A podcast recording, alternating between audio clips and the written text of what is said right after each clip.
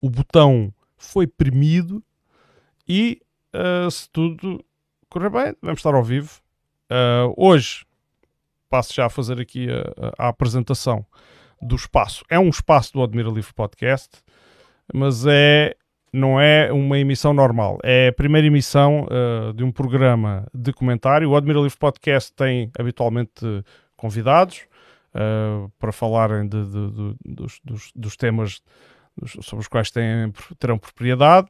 Uh, mas hoje uh, decidimos criar aqui, eu e o, e o Manuel Serralha, um programa que pretende ser, uh, claro que poderá variar o painel, mas a ideia é, é sermos nós a base deste, deste, painel e fazermos comentário da atualidade.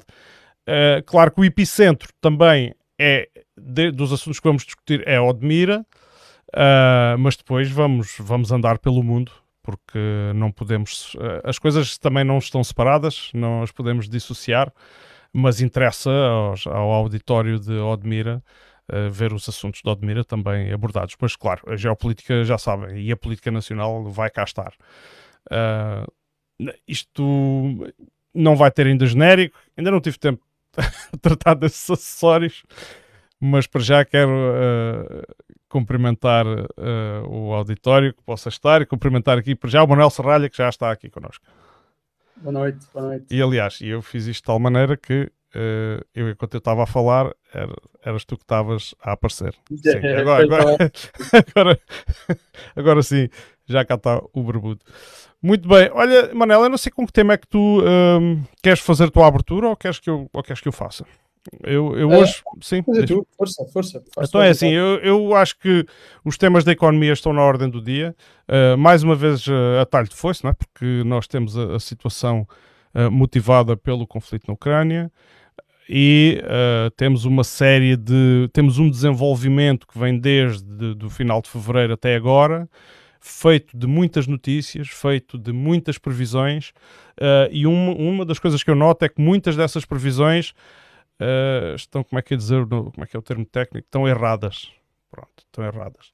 E, e eu acho que existe uma, uma, grande, um, uma grande nuvem. Claro que a informação, a informação existe, até existe informação com muita qualidade, mas aquilo que nos é servido nos meios de comunicação social de referência, de acordo com a minha avaliação, quanto a mim, é uh, muito pobre. Muito pobre, muito redutor, muito, muito por vezes muito faccioso. Uh, tende a empurrar uma narrativa, criar sentimento nas pessoas, que é o que não se quer, os assuntos têm que ser. Uh, a informação deve ser analisada de forma racional. Uh, e eu vou começar aqui com uh, uma, uma, um título que é Putin adverte para o possível efeito catastrófico das sanções ocidentais. Ora bem, o que é que nós temos aqui? Temos aqui de acordo com a nossa comunicação social, o louco ditador, não é? O louco carniceiro, louco, quer conquistar o mundo, essas coisas todas, enfim, essas imagens todas que, que criam, eu não estou a dizer nem que sim nem que não, uh, mas que faz uma análise da economia ocidental que, uh, muita, que muitas vezes não se vê no Ocidente, não é? Uh, que, que, que, às vezes faz falta cá no Ocidente. Uh, e aquilo que ele diz uh, começa-se a, a, pouco e pouco uh, a observar. Nós temos aquela questão da inflação, que começou antes da guerra com previsões já de subida, mas pronto, andava nos 3%, depois dos 5%, depois para os 6%. na última vez que conversámos aqui, os dois estavam nos 8,1% e hoje o Financial Times já dá conta de 8,6%, e é claro que isto obedece a um método porque há quem diga que esta inflação é muito superior, e acho que nós até uh, falámos disso uh, a última vez, porque se nós analisarmos produto a produto, aqueles produtos que nós consumimos no dia a dia, uh, as, de, detectamos subidas de preço na ordem dos, dos 20%, 15%, 20% e, e até mais. E então, se for nos combustíveis, então nem se fala, as percentagens são muito maiores. Não sei se. Vou-te passar a palavra agora. Uh, muito bem, uh, João. Em primeiro lugar, obrigado. Um, pronto, realmente temos esse, temos esse tema mais internacional, uh, mas eu também gostava de trazer aqui, só para. Não sei se preferes que eu fale disto um bocadinho mais tarde ou se queres que comece já por estes, por estes temas internacionais. Eu, eu, eu acho é? que, epá, não sei, já que estamos no internacional, eu sei que tu eh, estávamos em off e eu já estou a trocar as voltas porque estávamos a falar. Não, não, não te preocupes, não te preocupes. Começar do, do local para o internacional e agora estamos a começar do internacional para o local, ok. Não, é. não, tudo, tudo, tudo, normal, não há problema nenhum. Não, olha, eu acho que, para te ser sincero, acho que hum, houve aqui alguns acontecimentos desde que falámos há duas semanas que, que podem influenciar um bocadinho aqui o estratagema tanto mundial como, como europeu. Uh, a, a, priori temos, uh, logo em primeiro lugar, temos aqui a situação do, do não, não sei se viste que agora houve o, o, a questão do Blinken, do secretário sim. americano, sim, sim. diretamente com, com a China e que propôs à China que uh, considerasse como, no fundo, que, que vá lá, que condenasse uh, o, o, a invasão da Rússia à Ucrânia. Uhum. E, e, realmente, mais uma vez, aqui é, é, uma tentativa, na minha opinião, já um bocadinho.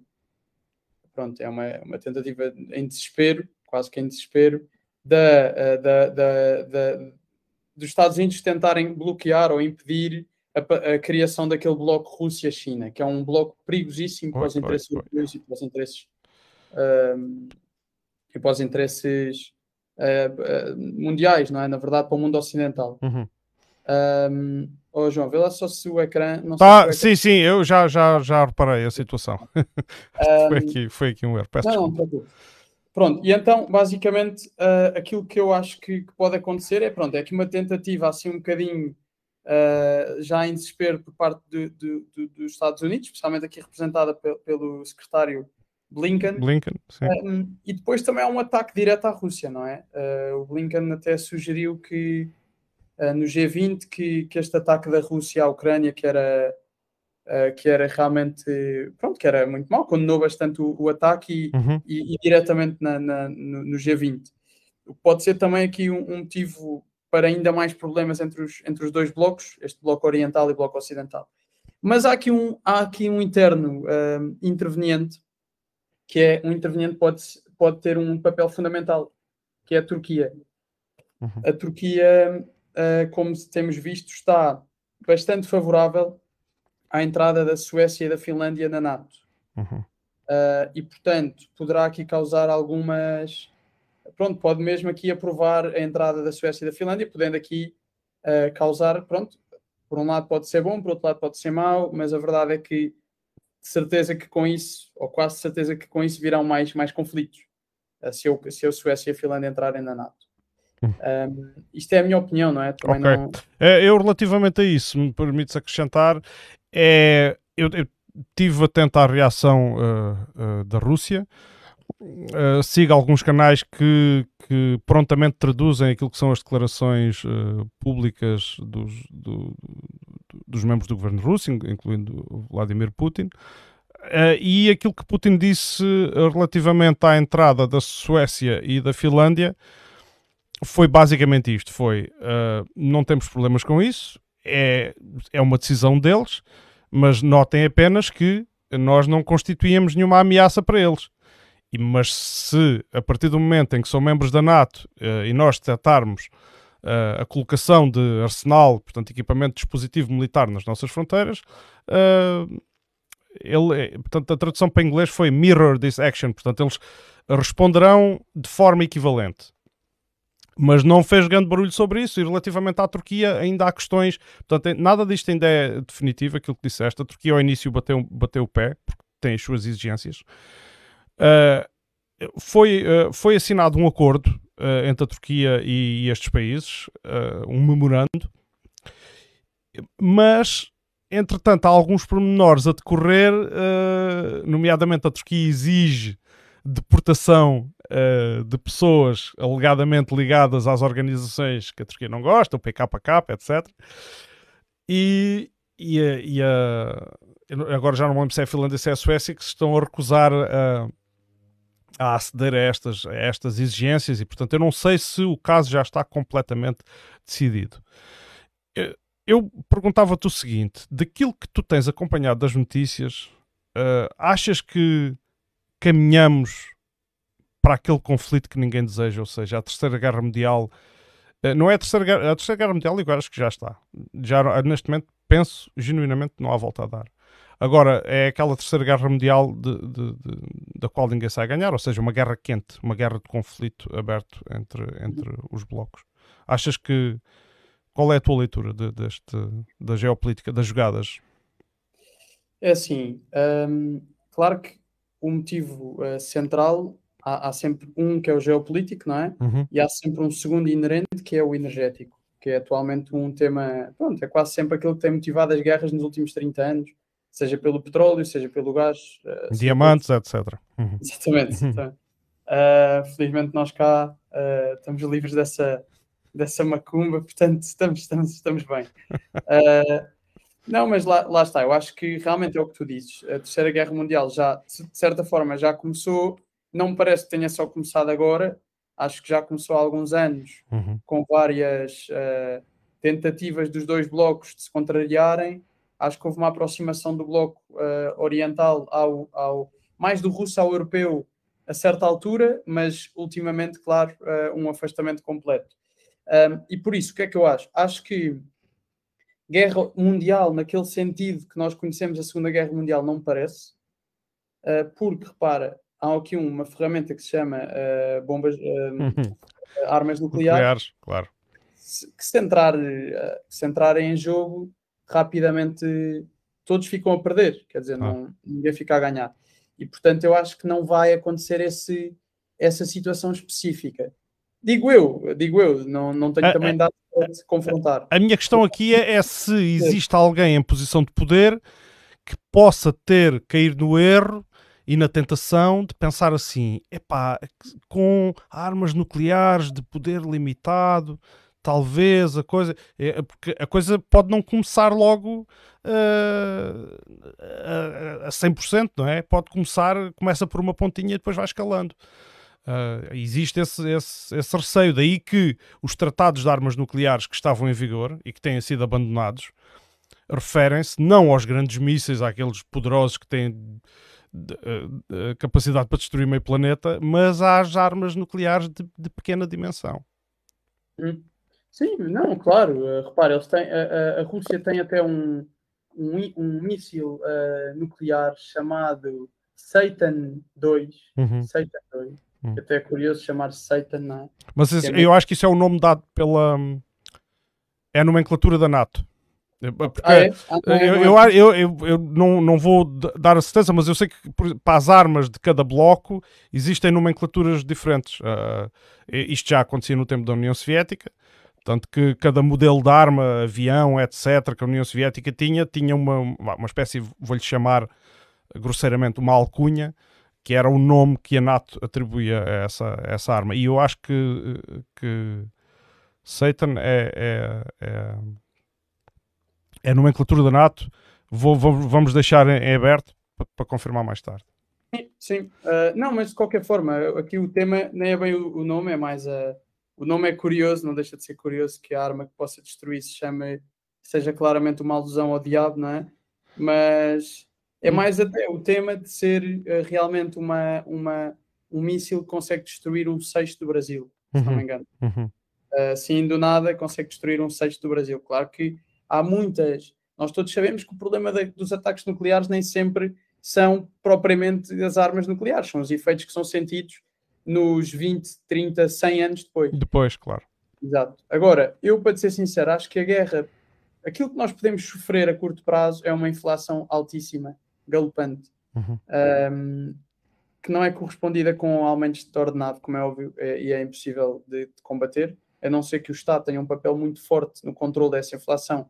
O Estado europeu, se quiser chamar o Estado europeu, uhum. o autodenominado Estado europeu, vá lá, uhum. e, e, e, os Estados nacionais, uh, dentro das suas possibilidades, tentar diminuir a inflação. Agora, a verdade é, a inflação vai ser maior, as taxas de juros vão aumentar até o fim de julho, e sinceramente não me parece que mesmo que ou seja, nós já estamos a sofrer realmente efeitos de guerra aqui em Portugal, uh, efeitos de não, não, não realmente escalados e, e agressivos a um nível uh, se calhar de, de, uma Segunda Guerra Mundial, claro, mas noutra proporção, noutro, noutro sentido, já estamos a sofrer aqui consequências bastante uh, más para, para o nosso país e para a população. E na verdade, é preciso uh, perceber que os próximos tempos não vão ser fáceis. Uh, eu, na minha opinião, acho que há certas coisas que, podem, que se podem fazer nesta altura e outras que não se devem fazer. Sinceramente, naquilo que é o maior ou dos maiores gastos que as famílias têm no seu dia a dia, uh, que são os empréstimos bancários, eu acho que, na verdade, não, não está a ser uma particular boa altura para. Subir taxas para, de juros. As taxas variáveis, as taxas fixas são altas, as variáveis vão aumentar. Portanto, ah. na verdade, eu acho que é uma altura arriscada para pedir um empréstimo. Claro que há quem o possa fazer e e se calhar até ficar a ganhar daqui a uns meses, mas é uma altura difícil. Eu até te digo, dentro da minha experiência de jovem de 28 anos, até te digo que se calhar até faz sentido, eventualmente até neste período arrendar em vez de, em vez de comprar, porque é, sempre é um risco menor. E nós, quando falamos de inflação, quando falamos de questões financeiras, o que é que as pessoas têm mesmo de ver ao fim do dia? É o risco. É, qual é que é o uhum. risco de tomar uma decisão? Uh, Sim, é desculpa. Não, ah, ok. Então, uh, relativamente uh, a essa questão da, economia, o que se pode fazer em Portugal, mas antes, arrumando só aqui, tentando arrumar o assunto da Terceira Guerra Mundial, eu acho que o risco existe. Não quero ser pessimista, mas acho que o risco existe. E o risco existe precisamente por este, por este pormenor que eu, que, eu, que eu aqui referi, que é, para já existe uma, existe uma provocação constante eh, de, portanto, existe uma agressão que poderemos até dedicar aí um dia mais um episódio só mesmo a fazer o historial de como é que chegou àquele ponto, porque isso era uma coisa que agora demoraria algum tempo, uh, e existe uma resposta uh, do lado, neste caso, dos países da NATO, países do bloco ocidental, vamos chamar assim. Uh, mas eu a, a, leitura que eu faço é que a resposta começa a ser um pouco exagerada, sobretudo porque os argumentos que se colocam em cima da mesa são uh, frequentemente argumentos morais. Uh, e eu, sem desvalorizar eh, aquilo que é a desgraça de se passar por, por uma guerra, a verdade é que muitos dos países que alegam hoje violações de direitos humanos são eles perpetradores de violações de direitos humanos nas últimas décadas e até, até e atualmente e ainda atualmente. É? Uh, e portanto não, não deixa de ser uma hipocrisia muito grande e é por isso que eu desconfio desses argumentos. Porque se tivermos uma, se tivéssemos uma ficha limpa, se estivéssemos a falar de, de, de, de uma aliança que não, que não invade por interesses económicos, interesses geopolíticos e, e no fundo não, não agisse como um império, uh, eu daria de barato essas, essas uh, aceitaria esses argumentos, mas assim parece-me que não são verdadeiros. Uh, e parece-me que o empenho no ataque à Rússia está a ser feito à custa de todos nós. Ou seja, é o mesmo que eu dizer a ti: olha, serralha, tu vais sofrer, mas isso é um sacrifício que eu estou disposto a fazer, não é? Assim, assim são eles relativamente à, à, à população porque eu acho que se subestimou a capacidade da economia russa. Claro que a economia russa está a sofrer. Eh, eu tenho, tenho, tenho tentado informar-me o máximo possível daquilo que se passa lá. Agora, segunda-feira, vou, uh, se tudo correr bem, fazer aqui uma entrevista com um senhor, um britânico que vive, que vive na Rússia e que decidiu não sair de lá. Ele já vivia lá antes e que decidiu não sair de lá. Uh, e, e, para perceber o impacto, por exemplo, a indústria automóvel russa teve uma quebra brutal. Uh, agora, recentemente, até houve uma notícia que aquela cadeia que tinha substituído a McDonald's, muitos dos restaurantes deixaram de ter batatas fritas no menu porque houve uma colheita muito fraca de, daquele tipo de batata que era utilizado para menu. Assim, coisas estas e outras notícias que nos dão conta de algumas dificuldades que a economia russa tem estado a sofrer, dos impactos lá, mas no geral não era o que se esperava. O que se esperava, aquilo que se previa, e eu tenho aqui a, a notícia uh, de 4 de março, que dizia assim economia russa vai afundar 35% no segundo trimestre. E nada disto se verificou. Nada. Uhum. Agora já temos o, o, GP Morgan a dizer que, epá, afinal eles estão-se a sair melhor do que, do que estávamos à espera. A nossa inflação também era provisória, temporária. E não é. Continua, adivinha-se cada vez mais alta. Entretanto, já tens sintomas que eu não sei se estão diretamente relacionados. Uh, que eu não, não, não, não vou entrar porque a análise disto depois perdemos-nos em muitos pormenores, mas isto só, só, para dizer o seguinte: é que se continuarmos com este comportamento e agora a aumentar brutalmente a despesa em armamento, portanto, a tornarmos bons clientes das empresas de, arma, de armas americanas e não só, porque não são só os americanos que produzem armas. Uh, grandes clientes dos produtores de armas. Armas essas que são convencionais. Eu não sei o que é que se espera fazer com isso. Não sei se se, se está mesmo à espera desse conflito. Uh, e, e, e, a, e a questão aqui é que eu não percebo, eu ainda não consigo compreender esta lógica e depois a seguir passo a palavra, que é se a Rússia tinha o Nord Stream 1 e tem, que ainda está a funcionar, apesar de lá de, de, das, das peripécias que, pelas quais tem passado, e vai agora ser interrompido agora um dia, acho que é amanhã ou depois da amanhã, está anunciado para uma manutenção, dizem eles. E, e tínhamos o Nord Stream 2 uh, eh, em fase de começar a funcionar. E este tipo de investimentos e de ligações, como tu há bocado referiste bem, de aproximação à Rússia, ao, ao Ocidente Europeu, não parecem características de um país quisesse ter uma ação bélica ou, ou uma, uma, atitude imperial bélica de conquistar a Europa. É, é porque esta narrativa isto não é ser pró nem contra nada, isto é ver as coisas como elas estão a acontecer e tirar, e tirar uh, as conclusões. Uhum. Mas que o risco da Terceira Guerra Mundial existe, existe. Não, isso claro que sim. Um, para, eu, ao fim do dia, tu, tu referiste aí algumas coisas no início da tua intervenção, uh, explicando realmente que há aqui um tema de uh, uma coisa que é válida para uns, não é para outros, não é? Mas isto é, é, exatamente uma guerra geopolítica, não é? Que opõe claramente, como eu tenho vindo a dizer também aqui nos programas, uma potência marítima contra uma potência continental. Uhum. Esse tipo de afrontamentos, tudo vale, não é? Tudo vale. Tudo vale. Não, uhum. Tudo vale, exatamente. Não tudo há, vale. não, esta, não há bons e maus. Eh, não, não é, ou seja, há perspectivas, há bilhões, de, há, há, há 7 mil milhões de pessoas no mundo provavelmente à metade ou até um pouco mais está do lado oriental, Rússia e China, porque há, porque há, já falámos disso, falámos dos, dos BRICS, não é? do, do Brasil, da Índia, da China, da América do Sul, por aí fora. Portanto, há um conjunto de muitos países que estão uh, com a China e com, com a Rússia, e há, e há um uhum. conjunto uhum. muito grande, milhões de pessoas, de uma massa uh, demográfica que está claramente a favor uh, da, da, da, potência marítima, neste caso. Agora, uhum. a verdade é, no, ao fim do dia, isto é uma guerra entre blocos. E é uma guerra entre blocos, e por isso, como em todas as guerras entre blocos, tudo vale.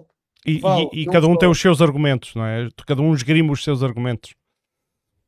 Sim, é verdade. Ou seja, a questão é: nós vivemos no mundo ocidental, nós temos acesso a um conjunto de mídia, uh, nós temos acesso a um conjunto de informação mais, mais naturalmente e facilitadamente, e por isso, ao fim do dia, claro que até os mídias também são uma forma de, de condicionar e, de, e, de, e, também são uma ferramenta estratégica que as potências usam, como é óbvio.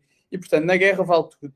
E não só vale, não só vale o uso da, dos mídias e, e, das várias ferramentas ao dispor dos, dos governos, como também vale o condicionamento de, de, de, de governos, vale uh, pôr as próprias uh, ferramentas multinacionais ao, ao barulho. Há, há, muitas formas de condicionar o, o o, o, teatro de guerra, não é? Uhum. E ao fim do dia, nós temos isso do lado, de um lado na Rússia e em todos muitos intervenientes russos que atuam uh, unilateralmente com o governo, e também temos isso no lado americano. Não vamos dizer que não. Há muitas empresas claramente alinhadas com o governo americano uhum. e que claramente têm uma, um alinhamento claro contra a, a, Rússia. E está dos dois lados, e, uhum. sempre, houve, e sempre foi assim. Uhum. Aquilo que eu te digo é, da Terceira Guerra Mundial, um, eu, eu, sinceramente não sei, acho que dentro da minha também pouca uh, profundidade neste tema, porque é um tema muito complexo e muito pouca gente sabe dizer exatamente o que é que vai acontecer, mas eu não arriscaria dizer que vai haver uma terceira guerra mundial. Não, aberta. eu também não disse isso, que vai haver. Eu disse não, eu sei que não disseste. Uhum. Eu só quero mesmo vincar que acho que não. Acho sim que vai. Já há uns anos, há bastantes anos, vai haver um aumento da percentagem do PIB alocado a, a armamento. Ah, claro. E como nós sabemos, há o claro objetivo dos 2%, que na minha opinião vai aumentar. Não acho que eles vão ficar por 2%. Uhum. Uh, isto na altura teve muito a ver com o facto de, no governo Trump, um, havia uma exigência de equilíbrio nas contas da NATO, não podia ser só os americanos a, a, a injetar dinheiro na NATO, tinham de ser também os, os, países europeus, e daí a exigência pelos 2%, era uma meta também já antiga. Uh, e hoje em dia acho que, que, é natural, vai haver mais armamento, claro, mais uma vez, a guerra não só é um local onde vale tudo, como é um local onde há muita gente muito beneficiada. E aqui é preciso dizer uma coisa, eu volto à Turquia. A Turquia era um país sem grande qualidade em termos de armamento, era um país uh, uh, sem grande grande oferta em termos de. de... Epá, e com uma inflação, deixa-me só meter esta colherada, com uma, com uma inflação eu não diria, se não está descontrolada, eu não sei o que é que se chama aquilo, mas da ordem de, das várias dezenas percentuais. Sim, sim, sem dúvida. Uh, mas pronto, mas ao fim do dia, nota-se hoje em dia a Turquia a entrar neste mercado das armas já para aí há um, meia, meia década, talvez um bocado mais. Não tenho, não tenho dados precisos, mas vê-se uma Turquia a entrar uh, neste, neste registro como um vendedor, como um, um vendedor de armas, como uma potência com uma grande influência nessa, nessa área de, do armamento. E têm, uh, João, têm uh, do melhor que há no mundo inteiro, do melhor que há em termos de armamento, mas mesmo do melhor que há. Uhum. Não é à toa que eles, eles exportam os, os famosos drones Bayraktar para a Ucrânia.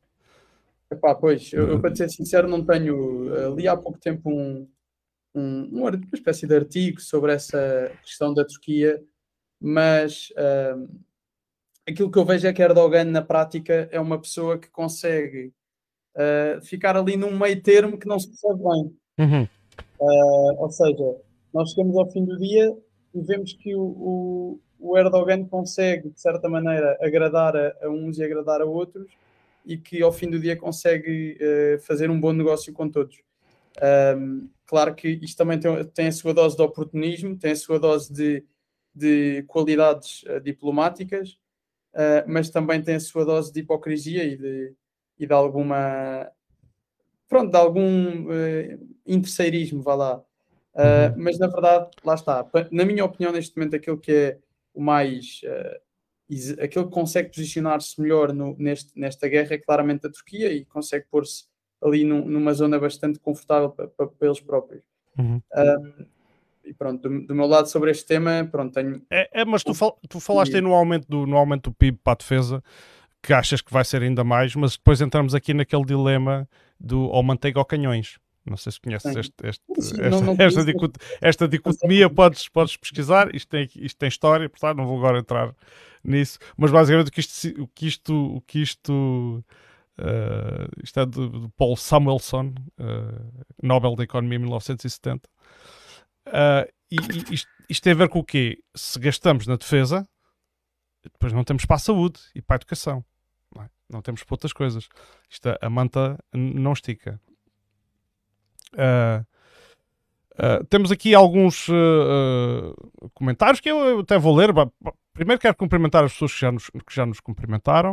Uh, depois temos aqui o Rui, o Rui Ares diz assim: boa noite. Uma ideia uh, que já há algum tempo manda cada vez mais aparecer que o caminho seguido pelo Ocidente é, é que no, os médias ocidentais estão a formatar a opinião pública.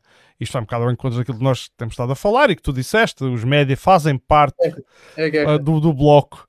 Uh, e depois que na altura se houver alguma guerra algum confronto mais aceso, o público desses países uh, influenciado uh, e vai abençoar essa intervenção. sim, tem sido assim ao longo da história.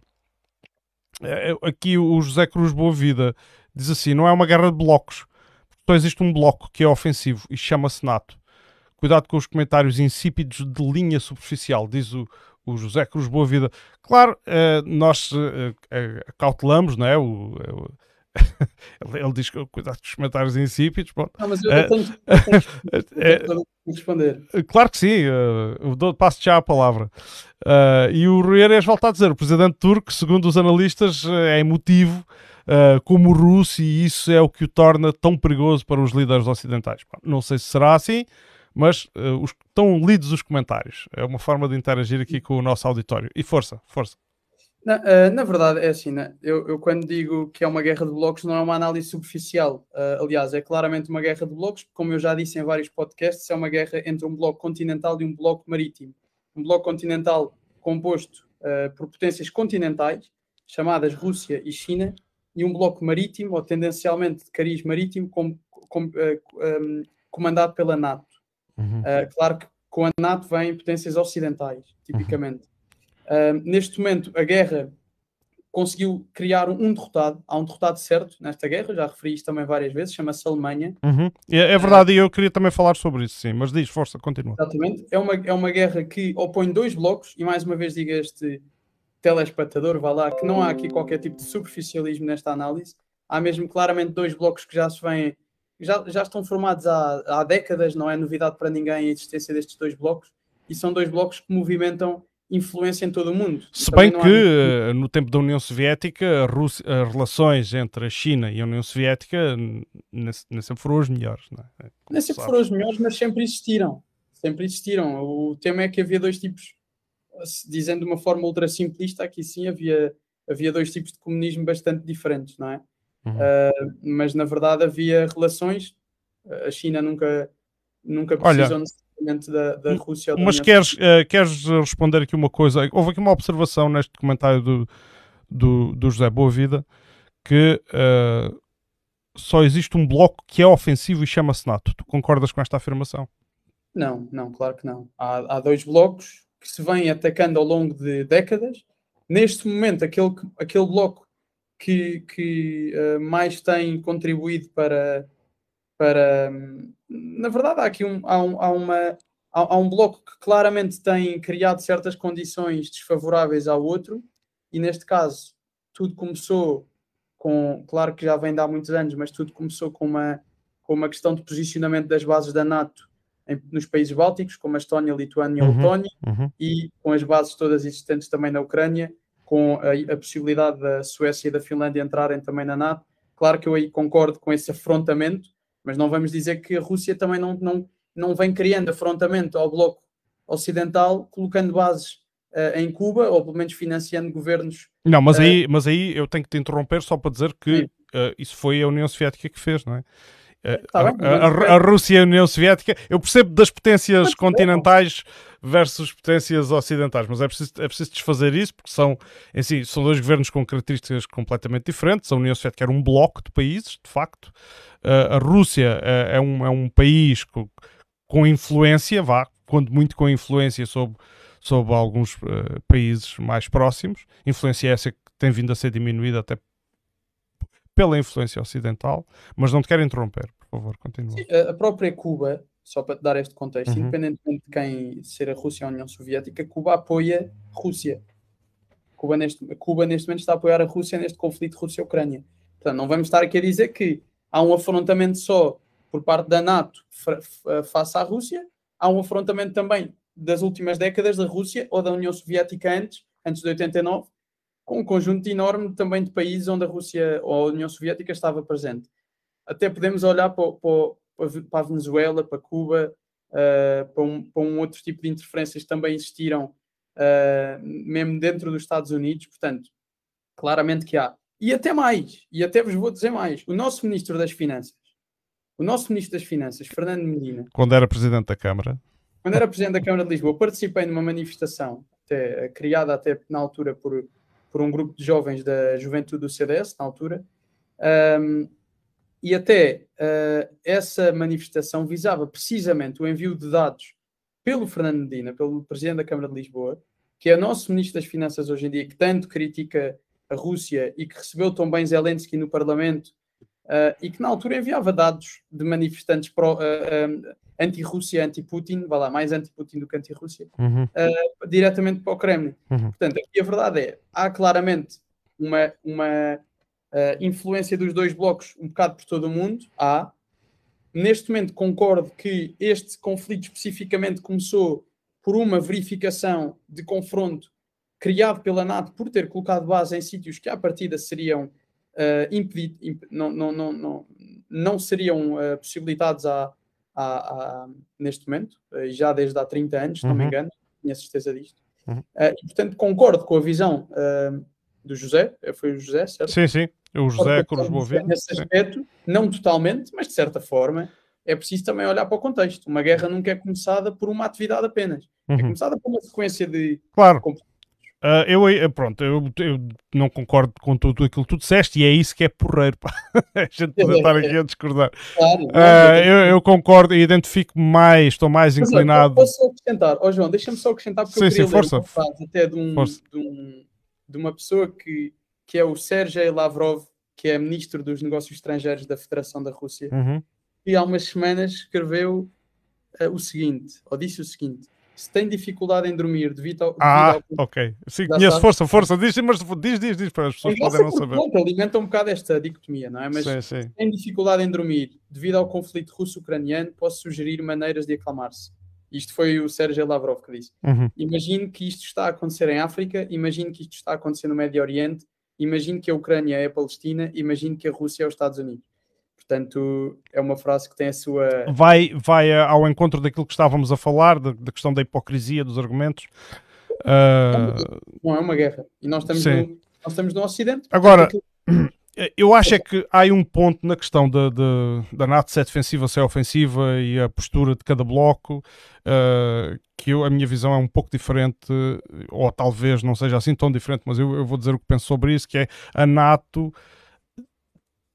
eu sou daqueles que acham que a NATO perdeu o sentido quando acabou a União Soviética.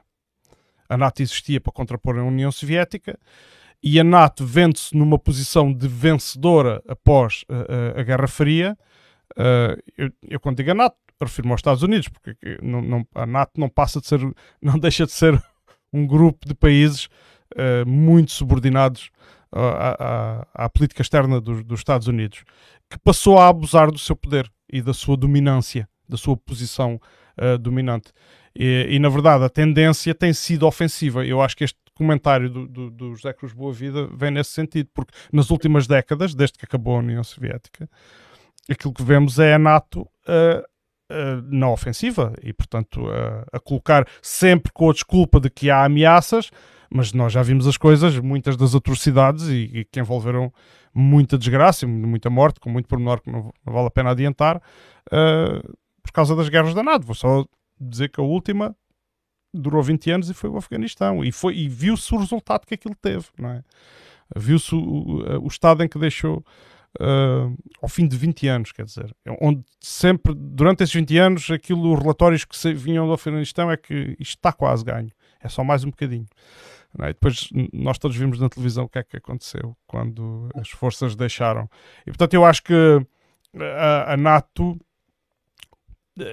existe um académico americano, John Mearsheimer, o professor John Mearsheimer, da Universidade de Chicago. Quem não conhece, eu aconselho a, a, a ir pesquisar. Eh, ele tem uma tese sobre o conflito na Ucrânia. E ele tem um vídeo, uma palestra que deu em 2015, com o título Porque é que o conflito na Ucrânia é culpa. Uh, agora já não sei se ele diz NATO, se diz dos Estados Unidos. Uh, e é uma tese muito bem fundamentada. Ele tem participado em, em, em, vários debates, pergunta e resposta, sessões de pergunta e resposta. Ele uh, gosta que a sua posição seja desafiada, uh, mas a verdade é que ele tem muito trabalho publicado e é, é uma posição de peso muito bem fundamentada e é, e é uma posição insuspeita, não é? É, é um professor universitário americano que não tem conotações nem com partidos comunistas, nem com forças que tenham de alguma forma que façam oposição política dentro do, dos Estados Unidos e portanto não é completamente insuspeito. Uh, uhum. como disse, e, e, acho que vale a pena para quem quiser, quem tiver mais interesse em saber como é que aquilo, como é que a história toda se desenrolou, uh, a análise do professor John Mearsheimer uh, é muito, é muito, é, é muito elucidativa. elucidativa e muito substancial vamos assim. Bom, eu, eu não sei se, se queres agora, já estamos aqui há algum tempo neste, neste tema, se calhar agora avançávamos um, um bocadinho. Eu queria, queria só mesmo de, de, dar aqui mais duas, uh, duas notas, se, se, me permitires, claro. Uh... Opa, claro que sim. Então, eu, queria, eu, primeiro queria te dizer que já agora uh, a própria ONU, a ONU uh, é uma organização, não sei se aí o Nuno Góis está a ouvir. Ele, ele, vai, ele, ele vai ouvir, ele vai ouvir. Vai ouvir. Pronto, é uma daquelas organizações que muita gente também critica por isto e por aquilo, uh, mas, de, mas fizeram aqui uma coisa que até pode ser à partida contraditória com alguns ataques que vai sofrendo no seu dia a dia, uh, que é a ONU uh, culpa, isto até parece-me que é uma notícia de hoje, culpa a Ucrânia por um ataque no, a um da terceira idade em Luansk. Por acaso ouvi falar no infantário, mas a notícia é muito fresca. Eu, eu, eu, é nova, é, é vi, vi relatórios dessa notícia e de facto é muito, não é comum a ONU estar a culpar os ucranianos uh, por uma prática que eles dizem, salvo erro, que é de estacionar armamento, acho que serviu a, armamento pesado em zonas residenciais. Tem sido uma prática nesta guerra. Uh... Uh, basicamente, há aqui o tema que é: realmente há muita gente que diz desde o início, repara, se alguém, se nós aqui no podcast ou qualquer um dos nossos espectadores dissesse há três meses atrás que a Ucrânia também pode ser responsável por mortes dentro do território ucraniano, porque o seu exército também é um exército, também existe para criar a guerra, também existe para defender-se por aí fora. A verdade é, se alguém dissesse isto há três meses atrás, era automaticamente categorizado como alguém que, que não tem noção do que diz, uh, que, que, é uma pessoa completamente fora do, do, do, do, do normal, não é? Uhum. E hoje temos aqui uma notícia que, pronto, que vem trazer, pelo menos nesta situação, uma culpa direta à Ucrânia. Agora, no, para mim, uh, aquilo que mais custa é ver realmente pessoas que não têm culpa nenhuma de tudo isto uh, a morrer.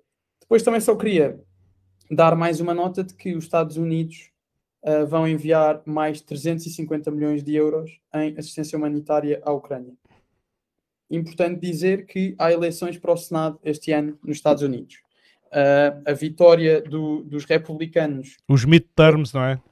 Exatamente, exatamente.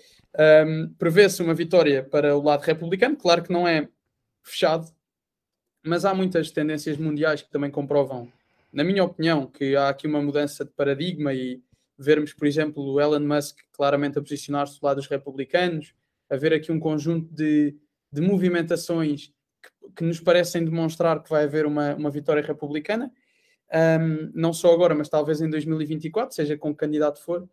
Um, a verdade é que, acima de tudo, vemos o povo americano, e isto é uma tendência, o povo americano cada vez mais a reclamar e a ter Biden como alguém uh, bastante pouco popular. Uh, isto até porque vemos preços, uh, inflação galopante, custos de vida cada vez superiores, cada vez mais superiores, e pacotes de ajuda internacional e gastos em ajuda internacional altíssimos e que na prática colocam o povo americano em, em dificuldades ainda maiores. Posso meter uma é. colherada rápida? Podes, podes, podes. É, é assim, neste momento a, a, Ucrânia é como um paciente deitado numa maca com um balão de soro, ligado a uma máquina. Quer dizer, se desligares a máquina, aquilo entra em colapso. Quem paga os salários de, de todo o aparelho de Estado, de, de, quem permite que aquilo tudo funcione, são os pacotes financeiros de ajuda externa. É, sim, sim, é essa a realidade. Isso, e, já... Uhum. e todo o armamento, não é? Que nós ainda na última vez falámos daqueles mísseis. Sim, sim. Daqueles... sim, sim.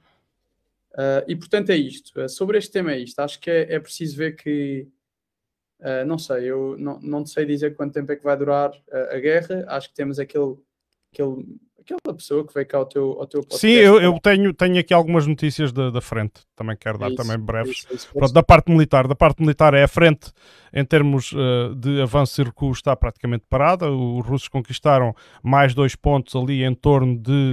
São os pacotes financeiros das hum? Desculpa, eu ouvi. Ah, liga... ligaste aí um áudio, não foi? Lá, sim, sim. sim. E isso depois está com um atraso, então vai buscar o que eu disse há pouco. Uh, na zona de Siversk, que é um, o próximo ponto a seguir a Lysychansk, o próximo ponto uh, estratégico com importância tática estratégica uh, daquela zona, mas a frente está mais ou menos separada. Di, diria que é a tempestade, aqui é a calma antes da tempestade, uhum. mas que as baixas ucranianas uh, são uh, reportadas altas. E, uh, ao que parece, as baixas ucranianas sobem quando a frente está parada. Isto, isto justifica-se muito facilmente. É que, neste momento, o domínio de equipamento e de superioridade, aquilo é uma, é uma batalha de, essencialmente de artilharia. Acho que já, até já os nossos meios de comunicação social já chegaram a essa conclusão. Ao início tinham muitas teorias. Uh, e apesar de todo o equipamento uh, e armamento que é enviado para a Ucrânia, a verdade é que o, o, não é só enviar equipamento, isto envolve uma logística, envolve toda uma série de condicionantes que, uh, por forma a integrar este equipamento no coletivo que é o exército em coordenação no campo de batalha. E, e, portanto que é muito difícil agora, fala-se numa superioridade de 10 para 1 em equipamento, se bem que os ucranianos é, é, têm uma superioridade numérica em número de homens, mas neste tipo de batalha isso é muito pouco relevante, porque são carne para canhão. Uh, em Sloviansk, há relatos que em, Sloviansk foram libertados presos, foram, uh, foi-lhes concedido perdão uh, se eles fossem imediatamente para a frente de combate, para, para, precisamente para repor perdas uh, na zona de, de, de Siversk. E hoje foi exibido em Lugansk um, um aparato enorme, há um vídeo de material capturado em Lysychansk uh, aos, aos ucranianos, mas uma quantidade enorme. E então, onde está lá material inglês, material do próprio fabrico ucraniano, porque a Ucrânia também tem uma, uma, uma indústria de armas. Uh, e, e, e, e, tinha, agora o exército está um, um, pouco mais diminuído, mas tem, tem bastantes meios ainda. E portanto, as coisas na frente de combate não se adivinham, embora se falem, o Zelensky fala no, no exército de um milhão de homens, fala em contraofensivas, que agora com o armamento que veio, não sei o que é isto tudo, a verdade é que já há relatos do, dos famosos Aimars a serem utilizados no campo de batalha, mas isso não está a mudar absolutamente nada.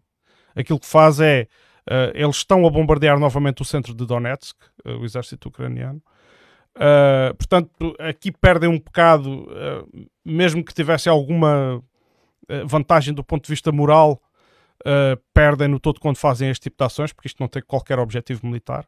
Não é isto que vai fazer recuar o exército russo e estão a causar baixas, crianças, mulheres, etc.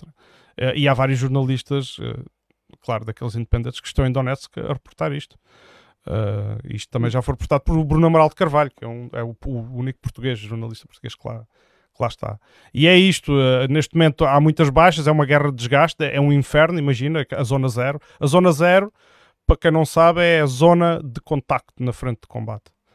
Uh, e, e, e, aquilo que se adivinha é uma mortandade e, e cada, e, Putin já afirmou que quanto mais tempo passa, menos peso negocial terá a Ucrânia para, para negociar, embora nós estejamos a ser, depois eu vejo as nossas notícias, estamos a ser inundados de notícias que nos dão esperança de que a, Ucrânia, a frente que a Ucrânia tem agora para defender é mais fácil de defender, uh, que agora com as novas armas, com os novos pacotes, agora é que é, agora é que vão haver as contraofensivas.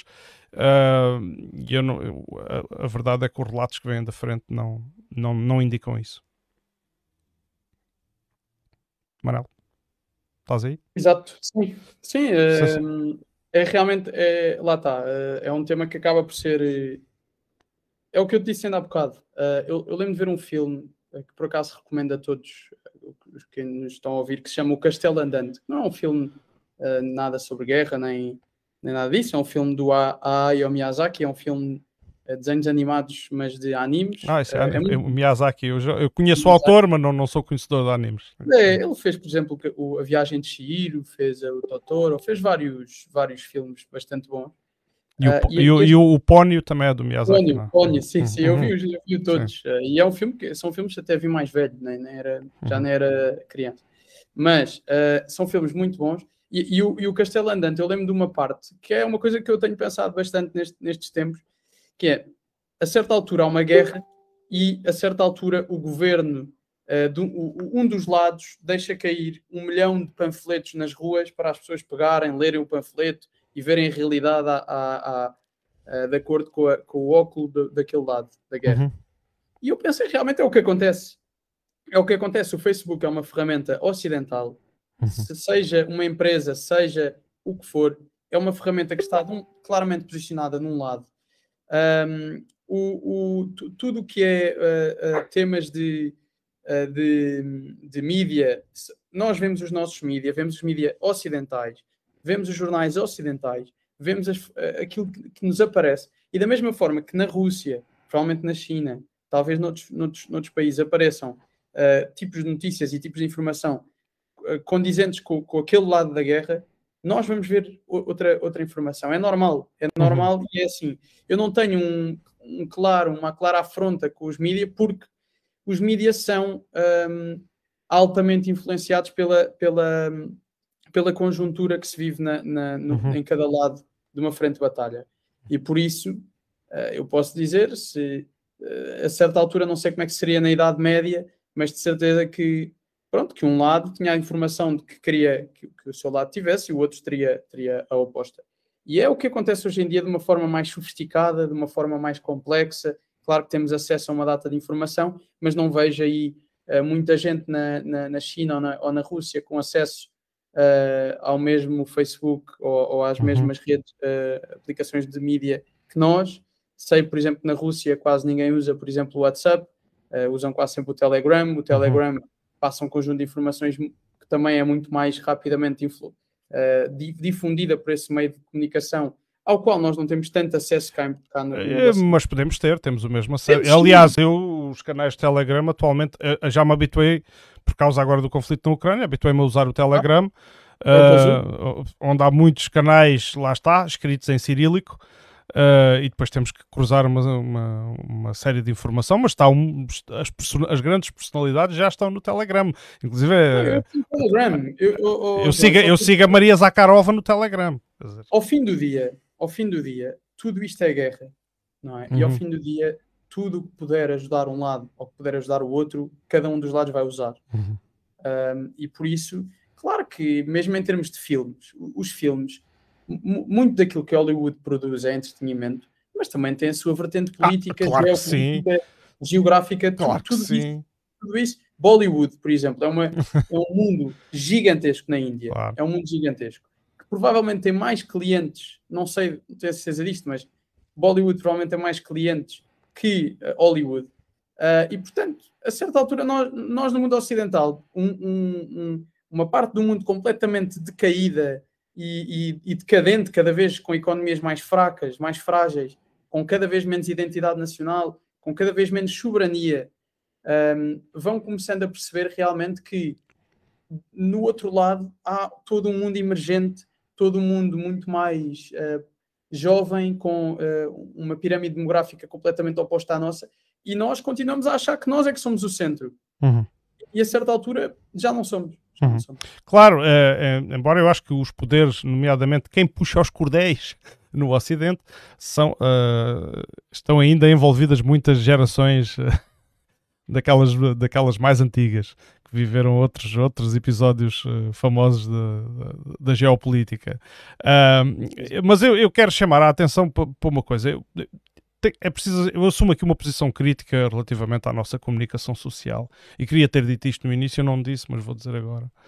Que é aquilo que mais me irrita na nossa comunicação social, para além da falta de qualidade nas notícias, falta é essa que, que se comprova muito quando nós conhecemos uh, aquilo que está a ser noticiado. É muito fácil de comprovar aí. Mas aquilo que me irrita mais é o abuso dos opinadores, o abuso da, utiliza da utilização da opinião. E é por isso que temos este espaço que é para nós fazer, contribuirmos para o mesmo. para fazermos é, assim, eu, não sou, eu não sou um paladino da verdade, não é? Acho que eu nem sou não, um não. paladino de nada. Agora, não, é, não somos, oh, serralha, não somos, estamos aqui. é, é para, não fui dizer. Não, eu não sou paladino da verdade, agora sou, sou uma pessoa que gosta de ler, gosta de se informar.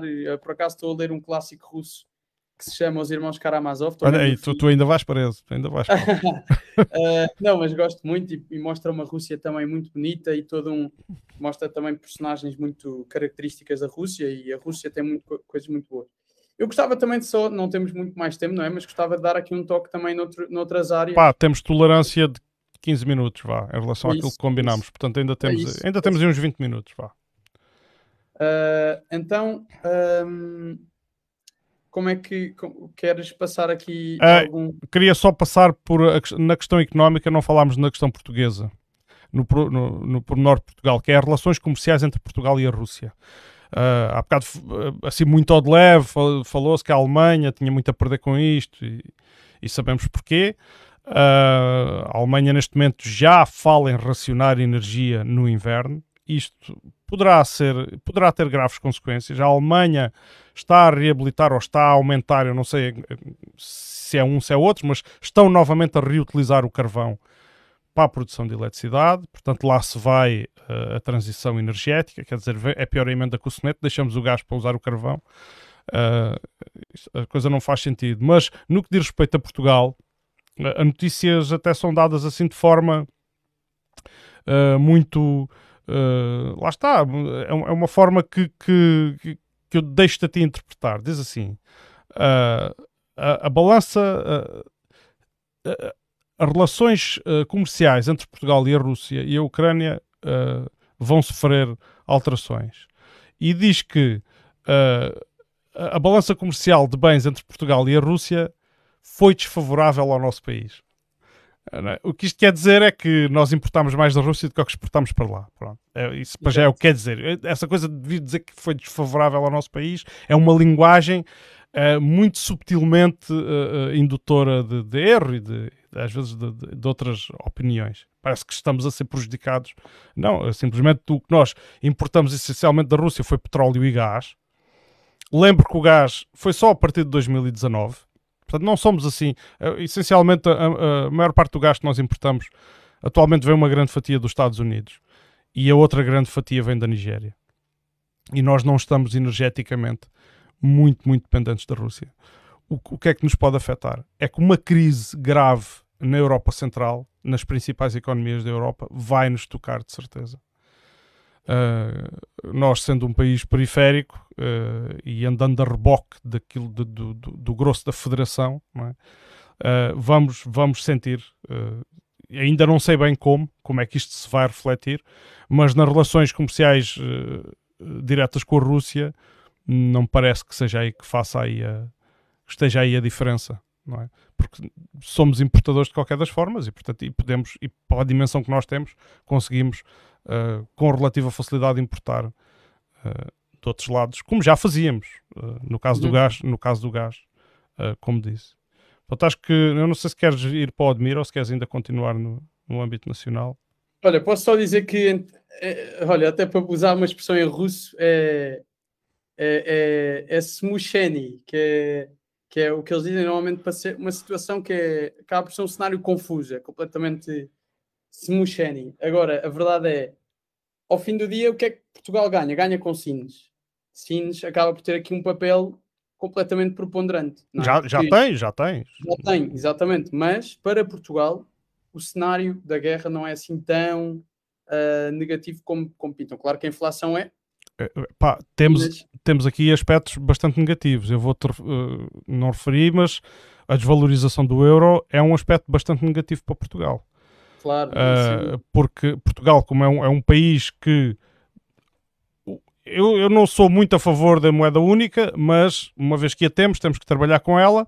Uma das vantagens que ela tem é que, como é uma moeda forte, permite-nos ter mais facilidade nas importações e, portanto, ah, colmatarmos muitas necessidades com importações e, criarmos, e temos essa dependência. Se a moeda fica fraca, as importações ficam mais caras. E isto, e depois, se ainda por cima se metem a subir taxas de juro, podemos entrar, muito facilmente entramos em recessão. Pronto, sem entrar em demasiados pormenores económicos, de grosso modo é isto.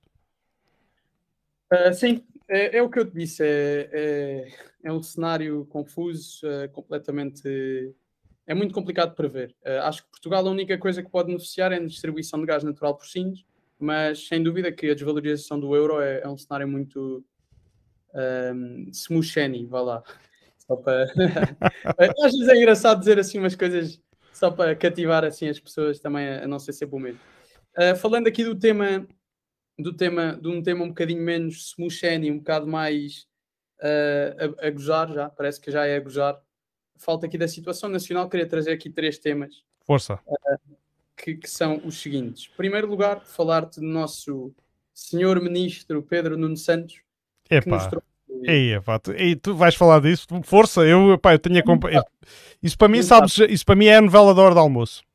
Eu só, eu só queria trazer isto, porque é só queria me dar esta. Epá, dá-lhe dá força, estou a dizer estamos, isto. Nós estamos ainda para mais num podcast em Odmira, que é, que é Distrito de Beja, e queria dar a nota. Eu até há, um, há uns ah. anos escrevi um artigo sobre o, o aeroporto de Beja, uhum. na altura chama-se A Guerra dos Aeroportos Beja Contra-Ataca, para uhum. qualquer fã de Star Wars vai perceber a, a lógica. Agora, a verdade é que um, é preciso ver que nós vivemos num, num, num cenário de, de, brincadeira, não é? Uhum. Uh, de, de uh, quer dizer, de aleatoriedade completa e sem liderança nenhuma no nosso país. E até de faço o paralelismo com a política internacional. Nós temos cá Pedro Nuno Santos a fazer esta situação e temos o nosso primeiro-ministro a, a mantê-lo ali de forma a que possa uh, tê-lo sob controle depois da asneira que foi feita. Uhum. Mas depois temos no, no Reino Unido Boris Johnson admitir-se, e até hoje lia uh, de um amigo meu uh, o que é que seria agora a, a rainha de Inglaterra vir vir a público desculpar Boris Johnson e, e retirar aquilo que ele disse é. e voltá-lo a integrar. Sobre Boris Johnson, tu achas que as desculpas, as eu já lhe estou a chamar de desculpas, os, argu os argumentos adiantados para a sua demissão é mesmo aquilo? aquilo? Foi aquilo que motivou a demissão dele ou achas que há ali mais qualquer coisa por trás daquilo? Não faço ideia. Para ser sincero, não faço ideia. Sei que saiu. É uma coisa que nós em Portugal estamos muito pouco habituados a este tipo de. Repara, eu acho que um político, quando faz alguma coisa errada, tem dois caminhos ou pede desculpa e realmente dá a volta, ou uh, demite-se, não é? Como qualquer funcionário que acaba de fazer um mau trabalho. Uh, nós em Portugal não temos nenhuma dessas. É uma chatice. Mas aquilo nunca... é, é, a força política dele que lhe retirou a confiança. Pronto, mas quer dizer, uh, uh, João, ao fim do dia era muito bom que isso acontecesse cá em Portugal. Queria dizer que pelo menos algum, alguma fiscalização partidária existiria. Cá não, cá nós na prática. Quer dizer, acontece, mas não é com, com, com, a pessoa em função, não é? Em funções. Acontece dentro dos partidos. Mas... E... Olha, é o que é, é o que é. Sim. Uh, em relação a mais dois temas que queria trazer, SNS, uhum. acho que continuamos com a brincar, não é? A brincar, não temos, completamente, sim, sim. Não temos, uh, aqui, uh, não temos qualquer tipo de proteção para, para o nosso povo, não temos. E a TED quer fazer o paralelismo com dois temas, que são as escolas. Não é? Hoje saíram o resultado dos rankings das escolas. Vemos 32 escolas privadas no ranking antes da primeira nacional, da primeira uh, pública. Claro que há muita gente, e até eu não a sério, eu acho que podemos entrar depois num podcast só sobre este tema. Eu, eu acho que sim, temos que dedicar, até porque eu aí nós, é, é, um ponto onde nós discordamos, eu sei que é, é muita exatamente. coisa, e então era preciso tempo agora para estar aqui um bocado a aflorar mais isso até porque se calhar daí podiam vir luzes dessa discussão, podia. podia... Claro. Pronto, mas acho que há aqui uma preponderância clara do privado sobre o público, tanto nas escolas como no, na saúde.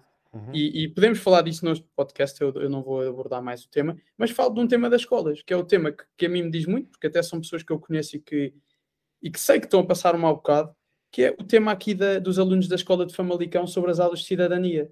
Uh, então, o Ministério Público considera que os pais daquelas crianças põem em perigo a formação, educação uhum. e desenvolvimento dos filhos, uh, que eles podem estar a ser alvo de maus tratos psíquicos, de não receberem os cuidados ou a afeição adequados às suas idades e estarem sujeitos a comportamentos dos pais que afetam gravemente o seu equilíbrio emocional. E além disso, o Ministério Público ainda acrescenta que. Dos pais. Eh, comportamentos dos, disseste dos pais? Dos pais. Ah, dos pais. Uhum. Exatamente. Ou seja, isto é o Ministério Público a julgar a educação que pais Ah, ok. O, certo, eu percebi mal. O Ministério Público, uh, ok. E diz também ao perigo a informação em matérias como direitos humanos, igualdade de géneros, saúde, sexualidade, segurança, defesa, paz e bem-estar animal. Uh, que bem me lembre, e isto é preciso mesmo dizê-lo com, com, com força, que bem me lembre matérias como uh, saúde, sexualidade, bem-estar, paz, isto são temas que são do foro familiar. Isto são temas que são, que são, temas que são um, dados em casa e que não devem ser terceiros. Terceiros podem uh, dar a sua opinião, as crianças podem absorver aquela opinião ou outra, mas a educação é dada pelas famílias, pelos pais em casa. E a verdade é, aqui sobre uh, o tema da disciplina de cidadania especificamente, eu posso dar só a minha visão, que é uma visão uh, de ex-aluno de, de ensino básico, em que tinha uma disciplina que era Educação Moral e Religiosa e Católica, que não era obrigatória para todos, uhum. que alguns tinham, outros não, uhum. que abordava certos temas que certos pais achavam que não deviam ser abordados, e acho que, por exemplo, temas como a sexualidade em cidadania é um destes temas que pode motivar os pais a não colocar lá os seus alunos. Uhum. Uh, e, portanto, acho que é preciso dizer com força que Uh, não é um tema em que se pode agora dizer aos pais: olha, afinal, este tema tem que ser dado por nós, uh, Estado, e portanto, vocês, se não aceitarem, são maus pais que tratam os vossos filhos de uma forma opressiva. E, sinceramente, eu não, não alimento isto. Uh, po posso? Força! Posso, posso, relativamente a isso? Bom, eu, eu, tenho, tenho uma visão distinta. Eu acho que tudo pode ser. A cidadania é transversal, para começar uh, e estar-se a compartimentar uh, numa disciplina, não é? Dizer assim, olha, em cidadania tens, tens que ter estes valores morais, tens que ter estes valores de comportamento em sociedade, tens que aprender a importância disto. Eu acho que eh, esse, para mim, é que é o princípio que está errado. Ou seja, esses valores têm que ser transmitidos em todas as disciplinas. E, e, e eu acho que a, a, melhor forma de ensinar é, trans, é, através de fazer e a transmitir exemplos. Isto, pá, eu estou a dar um, um bocadinho da experiência também que tive como professor. Uh, relativamente à questão uh, uh, de, de, por exemplo, temas como a sexualidade, eu acho que a educação sexual foi dos maiores avanços que, que, introduzidos no, nos currículos da escola pública. E vou-te dizer, porque a, a, educação sexual permite uh, conferir uma informação que tem que ser informação científica, obviamente. Eu sei que existe uh, alguma desconfiança relativamente a esta disciplina. Eu sei que existe uma N teorias que eu acho que não têm sentido nenhum de que querem induzir esta ou aquela tendência ou esta ou aquela preferência sexual nas crianças. Bem, se for isso, obviamente que estaria contra, quer dizer, isso, será um absurdo, mas eu acho que isso é, é, é, pura especulação, porque eu também tive educação sexual, a religião e moral, num colégio católico, uh, e, não, e, e, não foi nada disso, portanto a informação que era transmitida era uma informação científica, mas, oh, não, João, não era uma informação ideológica. Mas tu podias ter dito que não querias. Certo? Podia ter dito que não queria, mas o, o eu ao querer ou não querer, uh, há aqui um aspecto que é de relevo, que é, ok, uh, é facultativo. Uh, esta disciplina, esta disciplina por não, é, não. Uh, não é? Não, não, estou a dizer a religião imoral. A religião ah, imoral. Sim, sim, sim. Era facultativo, mas é paga por Estado na mesma, neste caso. é, pronto, ok. A questão da cidadania. Uh, se é uma disciplina curricular uh, e se é entendida como, como obrigatória, eu não vejo, a não ser que haja alguma transgressão, alguma ofensa, claramente, alguma injúria, uh, sei lá, algum cabimento legal que, que, que, que, fique provado que a criança de facto está a ser prejudicada a frequentar aquilo. por A mais B, e é preciso rever o que é que se está a passar.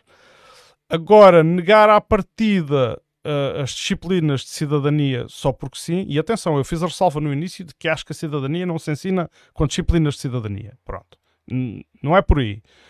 E tu disseste também que, as, que é a família que tem o dever de educar. Concordo com isso, a família tem esse dever.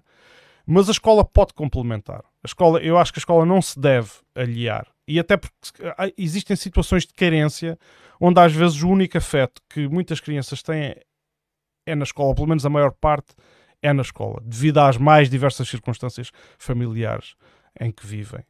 E, portanto, a, a escola não se pode distanciar uh, desse, desse processo. Agora, eu acho é que poderá haver aqui entre nós, não é? Uma aparente discordância, mas ela poderá ser só aparente, porque isto bem esmiuçado, se calhar até estamos de acordo aqui numa série de coisas. Não, eu, eu, eu, digo que nós só discordamos, não, não sei, eu acho que tu também concordas com isto, que é se eu amanhã dissesse que é obrigatório uma disciplina sobre política, uh, primeiro, uh, seria algo que tu dirias logo à partida que possivelmente deveria ser opcional, porque é um tema que não é, ao contrário da cidadania pura, não é? É um tema que não deve ser discutido de uma forma obrigatória, uhum. mas os temas que são tratados no, na disciplina de cidadania acabam por ser muitas vezes temas que não são só teóricos. Eu, eu faço, eu faço uma proposta. Antes, bem, eu vou-te deixar, vou vou eu não te quero interromper, vou-te deixar acabar na mesma, mas vou fazer uma proposta. Temos que fazer um programa sobre a disciplina de cidadania.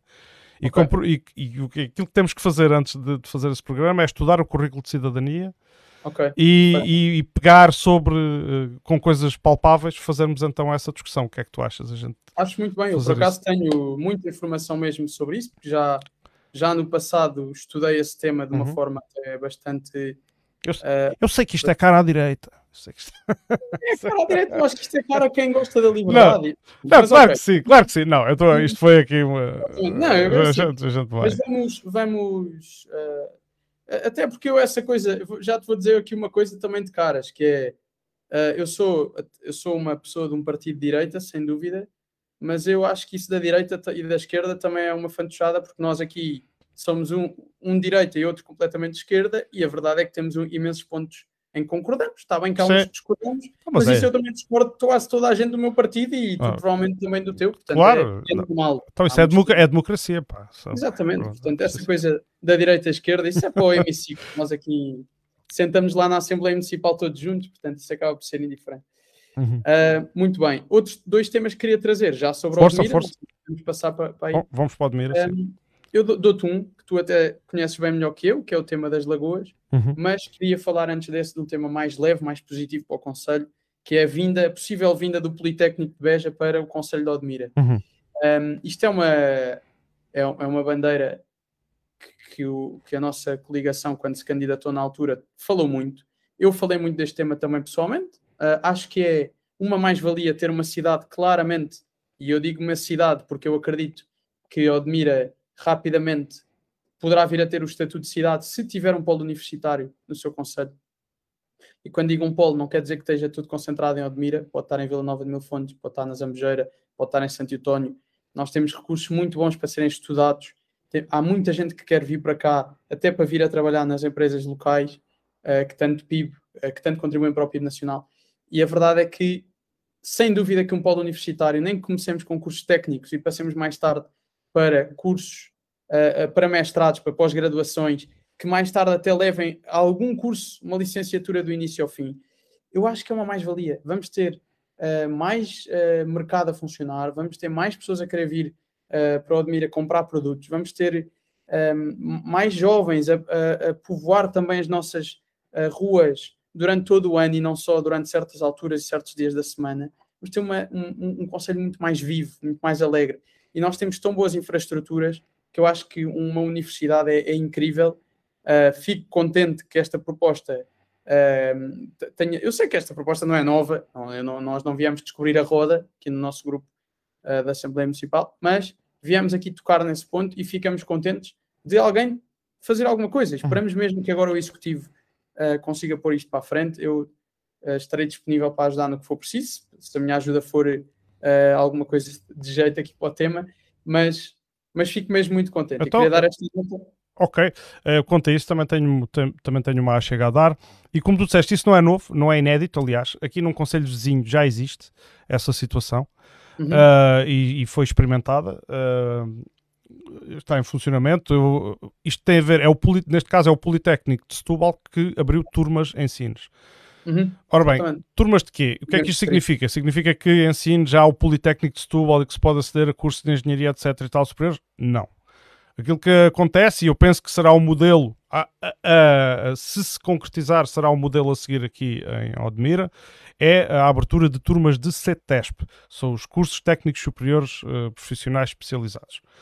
Ah, eu, eu fui frequentador de um, de um destes cursos, neste caso pelo Politécnico de, de Setúbal, mesmo em Setúbal, ah, e isto aqui, Ensinos, teve uma. Ensinos foi bem estudado. Uh, vou falar do exemplo que conheço, que é uh, Sines tem uma indústria uh, e sentiu necessidade de, para além, já lá tem uma escola uh, profissional, que é a ETLA, a Escola Tecnológica Litoral Alentejano, Uhum. que forma muito trabalhador para, para, para, para aquela indústria e que, é- que é necessário, que é indispensável haver este, este núcleo de formação e que dê um passo em frente, ou seja, forma uh, agora trabalhadores com uh, um grau acima daquilo que é o 12 ano. Os, os cursos de CETESP são cursos de dois anos, com, uh, com um semestre inteiro de estágio, portanto, permite logo uma boa prática de mercado de trabalho durante, durante curricular, durante o tempo curricular. E, e se for esse o modelo que, venha, que possa vir uh, para aqui, para o Admira, eu acho que sim. Eu acho que eh, não vejo ninguém que diga assim pá, que se possa opor a isso. Daí a viabilidade, que era uma, da uma das discussões que havia na- durante as eleições a que eu assisti, que era uh, uma universidade em Odmira. Pá, eu sou também a favor. Aliás, sou a favor de uma universidade em Odmira, um hospital em Odmira e todas as valências que possamos usar para não nos deslocarmos muitos quilómetros para, para ter esses serviços. A questão é às vezes a viabilidade. Mas eu acho que esse é um bom princípio. Este é, este é um bom modelo e já está experimentado no outro lado. Eh, Mas isto é como tudo: se houver alunos, se houver eh, tecido, a coisa eu acho que vai, que vai para a frente.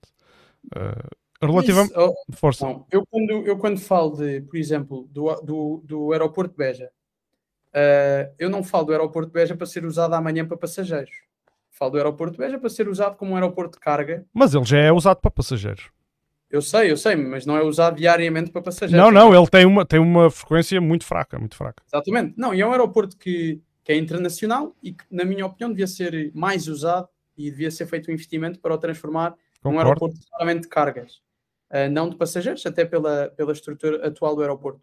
E é o mesmo que eu te digo, eu não acho que as coisas se façam de um dia para o outro. Um aeroporto uhum. de cargas a 20 ou 30 anos pode ser um bom aeroporto de passageiros, complementar, não substituto, complementar a outros existentes em Portugal, claro. seja o de Faro, seja o de Lisboa. Uh, e é a mesma coisa que um polo universitário. Eu não estou aqui a dizer que amanhã vamos ter aqui Harvard uh, de Odmira. Não estou a dizer isso. Até porque não é uma universidade, é um politécnico. Pronto. Também... Pronto, mas eu falo de universidade com um objetivo, porque eu não é, penso. Ensino superior.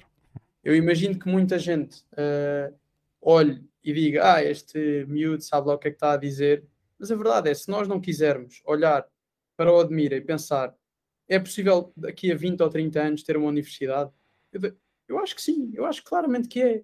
Então, se nós somos dos poucos conselhos que até está a ter influxo populacional, se nós até somos um conselho litoral com boas condições, podem ser muitas delas melhoradas, realmente pá, eu percebo que realmente às vezes seja difícil ver uma universidade em Odmira quando nem há internet ou rede numa data de sítios, mas quer dizer, se nós apostarmos realmente no básico para mais tarde poder a, vir a ter o, o, o, complexo e o não básico, uhum. o, o, mais difícil de ter, eu não percebo. Começamos com, com os cursos como tu uh, mencionaste que há em Sines, do Politécnico de Setúbal, uh, passamos eventualmente para um mestrado, eu não falo de 10 mestrados, falo de um mestrado, juntamos-nos todos aqueles que podem ajudar nesta área, juntam-se os professores, juntam-se os, os, empresários, juntam-se os trabalhadores, procuram bons professores, possam vir cá para passar o seu testemunho uh, sobre determinadas áreas uh, que nós aqui no Conselho temos e que precisamos uh, de melhorar. E a certa altura, esse mestrado transforma a vida de um profissional que sabe X coisas num profissional que sabe muito mais coisas e esse profissional mais tarde pode vir até a abrir uma licenciatura uhum. uns anos depois. Sim, mas uh, sabes que a questão do, do, dos docentes é complicada. Tu ali, no caso de Sines, tens ali um tecido empresarial que é considerável uh, e tens ali algumas pessoas que vieram da indústria para a docência. Aqui, uh, não sei se, haverá, mas mesmo assim o Politécnico teve que colmatar muitas falhas com professores que têm que se deslocar de Setúbal para ir ali dar, dar aulas mas, mas oh, João, mas a, nós próprios em Odmira temos a sorte de ter empresas excepcionais. excepcionais. Mas as nossas vias de comunicação são muito más. Não, por isso é que eu disse.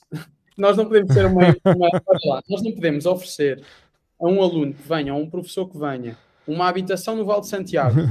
claro. E depois a habitação tem é um T2, tem casa de banho, tem uh, televisão, uh, não tem uma coisa, pronto, depois logo ver como é que resolve, não temos é rede.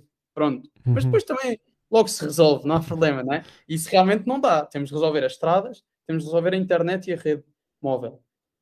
Um, temos de resolver a água.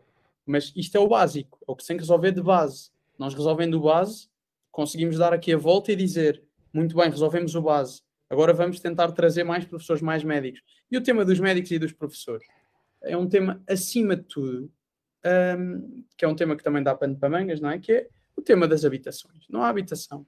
Não há habitação para estas pessoas. Uhum. Uh, eu sei que neste caso o executivo até tem feito o seu esforço para, para tentar uh, uh, certas valências aqui no, no Conselho, mas a verdade é que não há habitação. Como é que um, um médico ou um professor ou qualquer tipo de, ou um enfermeiro ou um, um funcionário importantíssimo para o Conselho que venha para cá consegue viver aqui sem habitação, sem um sítio para se fixar?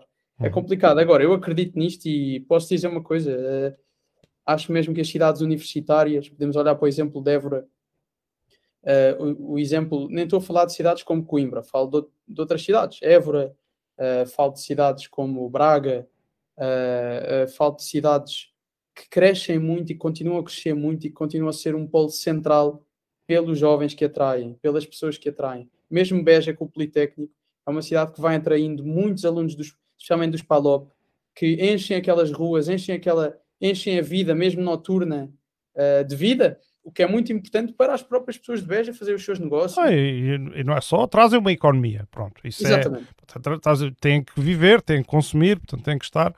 Uh, é sempre uma mais-valia económica esse tipo, esse tipo de serviços.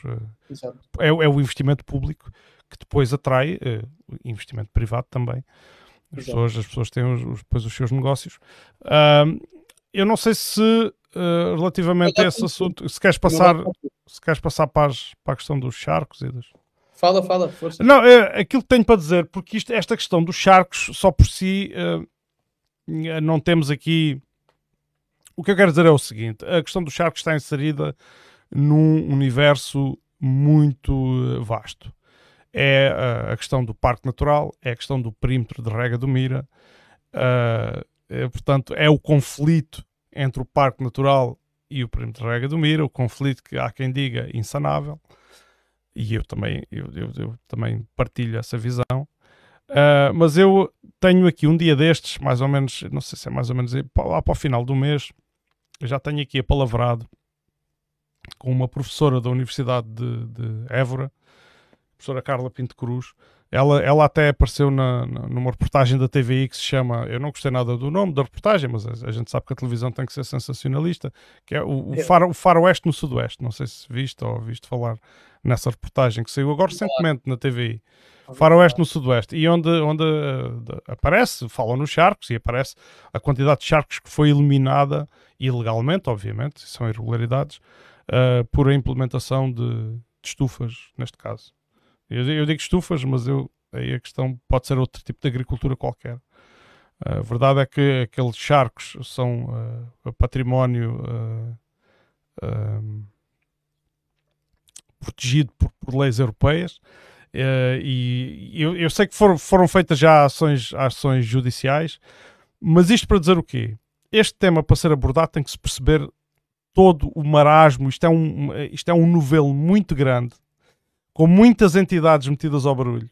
Eu, no âmbito do Admira Podcast, tive o ano passado a oportunidade de, de entrevistar alguns dos atores uh, que, com, que preponderantes para este assunto e quero dizer apenas que, uh, vou, muito resumidamente, e correndo o risco de deixar muita informação de fora, dizer o seguinte: isto, na minha ótica, daquilo, a conclusão a que eu chego é que todas estas entidades que são responsáveis por este território que pelo facto de serem muitas, de não se entenderem, uh, umas por uns motivos, outras, outros por outros, não se conseguirem coordenar, uh, a coisa parece que não tem lei. Não é? Daí ser o chamarem-lhe o faroeste, porque era assim alusivo a uma terra, a uma terra sem lei. E depois prevalecem uh, prevalece quem faz as coisas, quem pode fazer, ponto final, quem tem a capacidade de as fazer. E eu acho que isto só acaba quando houver uma entidade que centralize todas estas outras entidades, portanto, uma super entidade constante, um órgão permanente, onde estas entidades estejam em constante uh, coordenação uh, e, que tenham, e que tenha poder decisório, uma entidade uhum. unificada para que as decisões sejam simplificadas. Porque se o parque tem uma regra, mas depois o, Ministério da Agricultura, que, que é quem tutela o perímetro de regra, tem outra regra, uh, e depois que mesmo assim essa regra não foi bem cumprida, foi meio transgredida por uma empresa uh, que lá pelo meio, e isto torna-se um novelo de transgressões e de pequenos pormenores, uh, com, com poucos meios para a fiscalização, poucos meios para a atuação, etc. Uh, eh, e, e, e, pronto, e chega-se à situação uh, a que chegamos. E eu acho que não é falta de leis. Se tu fores ler a legislação que há, Uh, tanto do perímetro de rega como do parque natural, até eu até digo mais do perímetro de rega, não é? que é aquela que cautela os interesses da agricultura, uh, tu verás que existe lá uma, até uma linha, eu já não lembro agora decoro o decreto, nem, nem o número, mas há uma linha que diz que quem explora um determinado terreno tem a obrigatoriedade de, de não o deixar mais pobre quando suceder esse terreno à próxima entidade ou, ou pessoa que o for explorar. Não o deixar de pauperado. Portanto, ele nunca pode ir mais pobre do, do, do que, que o recebeu. Uh, isto entre outras coisas interessantes. Portanto, também salvaguarda em termos de legislação. Eu acho que até é bastante completo. É preciso é unificar e coordenar isto, isto tudo. Mas é como digo, questões mais técnicas relativamente à importância da biodiversidade presente nestes charcos, porque é, porque é que se entendeu que eles deviam ser preservados, etc., uh, temos, que ter, temos que ter especialistas para, para falar de, mais concretamente, mais tecnicamente desses assuntos. Não sei se queres acrescentar alguma coisa. Olha, quero acrescentar que, que na verdade há, há, há realmente um tema que, quer dizer, sem, sem, sem água não há uh, solução para nenhuma destas. Uh, para, para, a continuação da, daquilo que existe no momento. E o, uhum. o, nosso problema principal é mesmo a falta de água. É não chover. Uhum. Exatamente. Falo, não, e não é só não chover, também é às vezes a falta de eficiência na, na forma como preservamos a água que temos. Okay. Não sempre, atenção, não sempre, mas em algumas situações.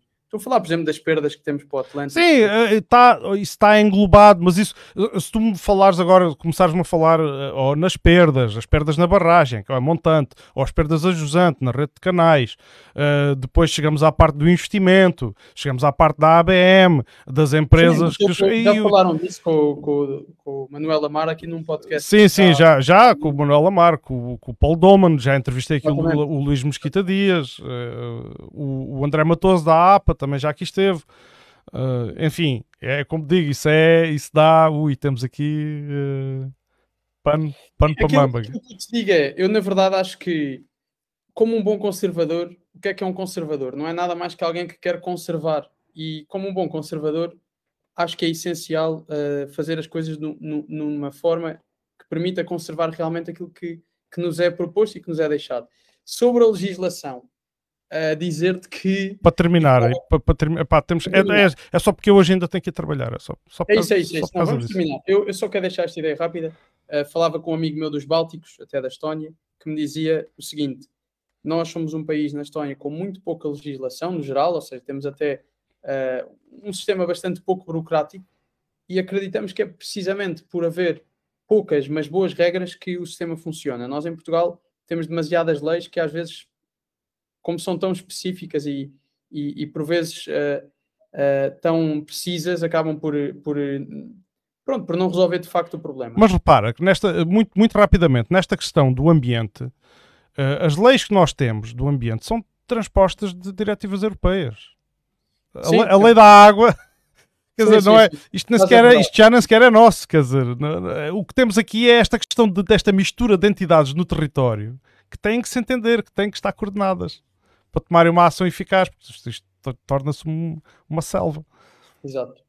Por fim, para terminar, um, queria dizer-te só que uh, queria mesmo só dar aqui uma última chega, que é Portugal não é um país periférico. Tu Portugal não é só teu. é bastante. Uh, não, mas Portugal não é um país periférico. Tu disseste isto há bocado e eu fiquei com esta. É pá, eu continuo a achar que é, mas depende do, do, ponto de vista, não é? É periférico na Europa. Não, mas nós não somos um país periférico, nós somos o único país, uh, ou dos poucos países da Europa com boas relações, uh, com muitos, uh, com grandes economias do mundo e de uma forma quase unilateral, ou seja, quando digo unilateral, digo no, no, sentido em que temos relações privilegiadas que outros não têm, e a verdade é que não podemos olhar para Portugal como um país periférico, e isso é, se eu alguma vez terei uma missão política neste país ao longo da minha vida, é tentar mostrar que Portugal não é um país periférico, é um país uh, central, com grandes relações com todo o mundo e que se tivesse realmente uh, um, uma maior estratégia que resultasse numa demografia superior àquela que tem, como já disse no último programa, seríamos um país muito mais incrível do que aquilo que somos. Acho mesmo importante vincar isto e, e, e, pronto, e é a mensagem final que deixo aqui. Muito bem. Uh, relativamente a questões de, de, aqui do ambiente, pá, estou aqui a lutar com mosquitos e calor. em relação às questões do ambiente aqui no Conselho de Odmira, quero acrescentar. Nessa reportagem da TVI, o Faroeste no Sudoeste, uh, aparece o nosso Presidente da Câmara, Helder Guerreiro, a dizer que a Câmara estava disponível para uh, envolver-se na, na, na, questão da, da monitorização uh, do ambiente. Esta é uma proposta feita, por, neste caso, por a bancada da CDU, e, na Assembleia Municipal, que recomendava precisamente que o município tomasse em mãos uh, o conhecimento daquilo que está do impacto ambiental decorrente destas atividades, e identificar os, para poder identificar os problemas e, e, e corrigi-los. Portanto, o conhecimento é a base da ação. E o município, no mandato anterior, nunca se mostrou disponível para isso, mas conseguimos fazer passar essa proposta na Assembleia Municipal. Tu ainda não estavas lá, foi no mandato anterior, porque a bancada do PS estava distraída e não sabia como havia de votar e absteve-se. E por isso passou com os votos das outras bancadas. Mas, no entanto, nada foi feito. Agora ouvi o Presidente a dizer isto nesta reportagem, tenho uma esperança renovada. Vamos ver. Pronto, era só isto. setembro, em setembro voltam, voltas à carga. Tem- No... tem- Não, não, isto é um, é um assunto que nós não podemos deixar morrer lá. Pois, pois, exatamente. Uhum. Muito bem, olha, que é da minha parte, quero agradecer a todos os que nos ouviram e viram, eh, dar aqui um abraço a todos. Sim, tive- e- tivemos aqui uma série de comentários. e É para continuar ou não é, Serralha? Claro que é, claro que é. claro que é. Não, e olha, e é mesmo um grande gosto, eu gosto muito de discutir estes temas ehm, e da- do meu lado conta, conta comigo. Isto é aqui a, é a versão amadora dos, isto é, dos radicais livres. É os radicais livres dos pequeninos. Vá. Exato, é, é o radi- a circulatura do, do, do quadrado, Do a quadrado. quadratura do círculo. Muito bem. Ah, isto é, o- é- foi a primeira emissão do Tanque de Ideias. Eh, O Tanque de Ideias poderá contar com outras pessoas no painel, noutras alturas. É, é flexível, não temos propriamente eh, rigidez de grelha. Ah, é preciso é que as ideias fluam, que os diálogos sejam construtivos, eh, que haja respeito nesse diálogo, obviamente. Não, fazia sentido ser de outra maneira. E até convém que haja divergência para o diálogo ser eh, mais rico. Com isso, também quero agradecer a todos os, que nos viram, aqueles que nos vão ouvir e ver no futuro. Ah, o Tanque de Ideias é, um- é uma rúbrica do Admira Livre Podcast. É assim uma coisa inventada ontem de madrugada. Foi assim, eh, e depois troquei hoje umas impressões com, com o Manel. E olha, tá- cá está, a primeira já saiu e é para continuar. Sigam-nos, não sei se sai todos os fins de semana, porque há fins de semana que é mesmo impossível por causa dos turnos. Uh, por exemplo, o próximo. Mas poderá deslocar-se uns dias, se o Manel tiver disponibilidade. Mas, e a maior parte dos fins de semana contamos fazer. O que é que dizes, Manel? Ora, eu eh, deixo aqui a nota de que no próximo tu não podes e no a seguir eu vou-me casar. Portanto, Boa! Então, mas podemos, podemos se calhar deslocar as datas para, para dias de semana. ou- Depois vemos isso e depois será Exatamente. anunciado. É isso. mas É vou isso. estar aqui um bocado fora do. do, do Epá, vais, aqui. meus parabéns antecipados já. Exatamente, pá, muito obrigado, muito obrigado. Não, é assim, se quiseres que eu naquele dia do casamento depois guarde aqui uma horinha para o podcast, Epá, não, não, eu que não não, que isso, depois isso é um mau presságio. Pá. Não, não, não, não, não. Não, não. É, Uh, mas olha, só dizer que este tanque, um, este tanque de ideias é uma, uma bela iniciativa e, e olha, ao menos que este tanque tenha água, não é? Que já, ou pelo menos ideias. A gente- é meter água, metemos de certeza. Pronto. Exatamente. exatamente. Boa. Vá, uma boa noite a todos e adeus. Obrigado por estarem connosco. Não, não vai haver genérico, ainda não há genérico. Ele há, há de aparecer mais para a frente.